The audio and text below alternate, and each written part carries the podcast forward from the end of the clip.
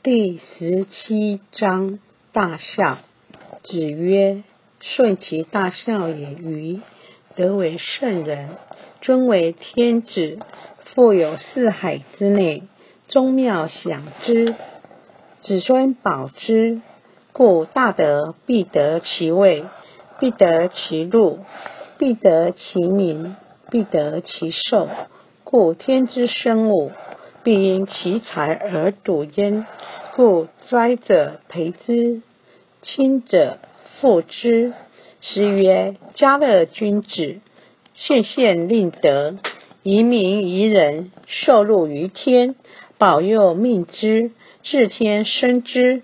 故大德者必受命。子曰：顺其大孝也，于德为圣人。这一章我们阐释大孝。在讲求孝道的中国，历来就有很多孝的故事流传。孝的舜的孝悌，在我们占有很重要的地位。孔子极为称赞舜的孝行，认为舜是大孝的表现。关于舜的记载，在《史记》中的武帝本纪云：“舜，冀州人也。舜。”父瞽叟完，而舜母死，瞽叟再娶妻，年萧，而生相。帝相傲，皆欲杀舜。舜舜是不事子道，兄弟孝慈，欲杀，不可得，急求，常在侧。舜年二十，以孝文。三十而帝尧问可用者，四月百官行见与舜曰可。于是尧乃以二女妻舜以观其内，使九男于楚以观其外。舜居归瑞，内行弥谨。尧二女不敢以贵骄视舜亲妻。甚有妇道，尧九男皆意见。舜耕历山，历山之人皆让畔；于雷泽，雷泽上人皆让居。陶河滨，河边妻皆不若与。一年而所居成聚，两年成邑，三年成都。尧乃。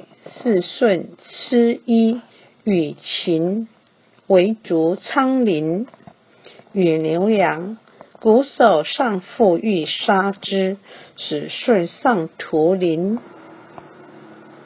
瞽叟从下纵火焚，舜乃以两力自汉而下去，得不死。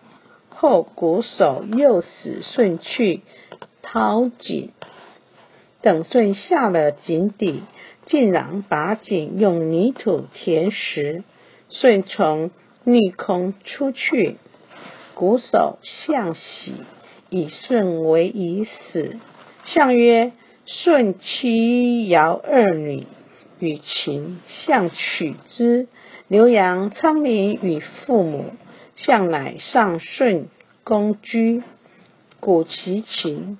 舜往见之，相恶不义，曰：“我思舜正欲逃。”舜曰：“然，尔其速矣。”舜复视鼓手，爱弟弥谨。尧知舜足以托付天下政事，于是传位于舜。从以上记载中谈到这里，我们了了解到舜的一生是受尽人间的凄凉。舜其大孝也与舜所处的环境太恶劣了，这跟《道德经》首中章云“天地不仁，以万物为刍狗；圣人不仁，以百姓为刍狗”有相同的契机。有相辅相成的作用，可见理性被侵犯的时候，道义被摧残的时候，就是心性升华最好的契机。我们不要忘掉，恶劣的环境就是塑造心性升华的最好时候。可见乱世出忠臣，家贫出孝子。所以舜在这种恶劣环境之下，塑造成他的大孝。因此，尧将地位及道同时传给他，因为他孝顺双亲，顺亲心，养亲身，是尽到了极点。又相继尧帝化名。启万民自信，显使尽孝悌之道，故孔子赞其为大孝焉，得为圣人。尧传地位给舜，当然他的德性已修到圆融的境界，所以得为圣人。他所表露出来的思想行为，应该是完整无缺，达到虚灵不昧。与天地浑然为一体，所以这一段孔子特别拿舜来作为我们末世修道的一个标准标杆。舜有这么坏的环境，这么凄凉的际遇，人家都能大笑。我们今天受一点挫折算什么？要改改自己。鞭策自己，这才是此方的内涵。终为天子，富有四海之内，宗庙享之，子孙保之。舜之德为圣人，因为他心性的升华已经与天契合，也就是达到天人合一。康告曰：“为命不于常。”道善则得之，不善则失之矣。上天之明命，唯有德者任之。大顺修德，以造乎至德。因此，天将大任，为万民父母，尊为天子。尊为天子，我们也是天子，但是我们自信还是迷昧。还没有修到天子的地位，所以修道必须要肯定这一点，要认同。所以尊为天子，最尊贵的是什么？贵莫贵于成圣成佛。成圣成佛，也就是与天地浑然一体，天地同然一用，与跟天地合而为一，才是尊为天子。不是政治上的地位，不是官阶的头衔，而是心性。千经万典不能离心性。富有四海之内，富莫富于续道德，不是金钱的富，而是道德之富。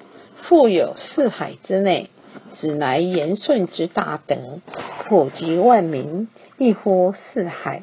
感动上天，三日风，五日雨，风调雨顺，风不明调，雨不破快，有雨露之富润禾苗，五谷丰收，国泰民安。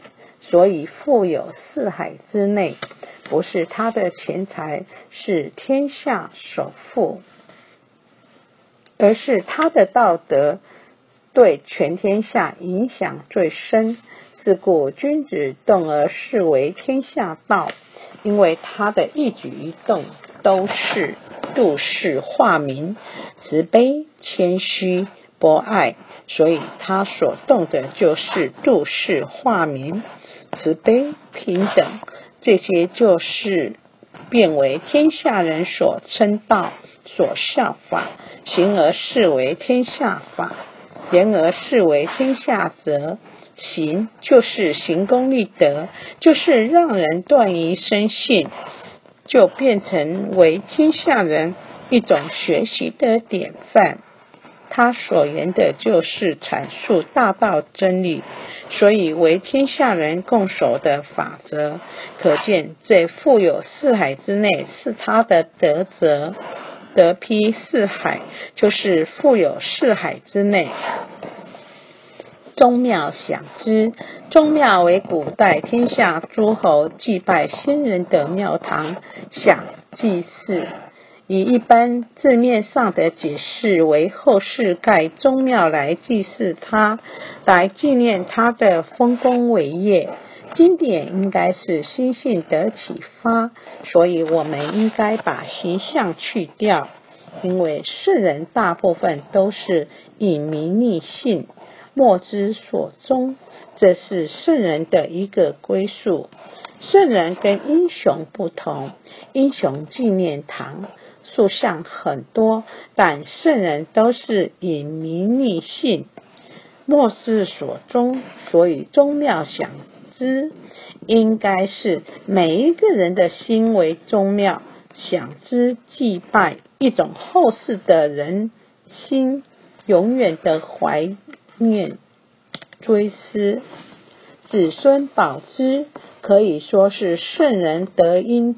九玄，我们知道求道后修道行道，最后成道，可以使九玄七祖同超生。所以说圣人之德可以庇应九玄，所以子孙保之，也就是圣人之德影响深远。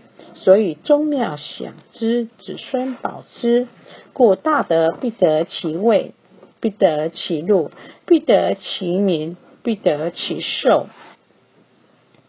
修道很重要的是大德，不管您是天子，以至于庶人，修道要修成大德。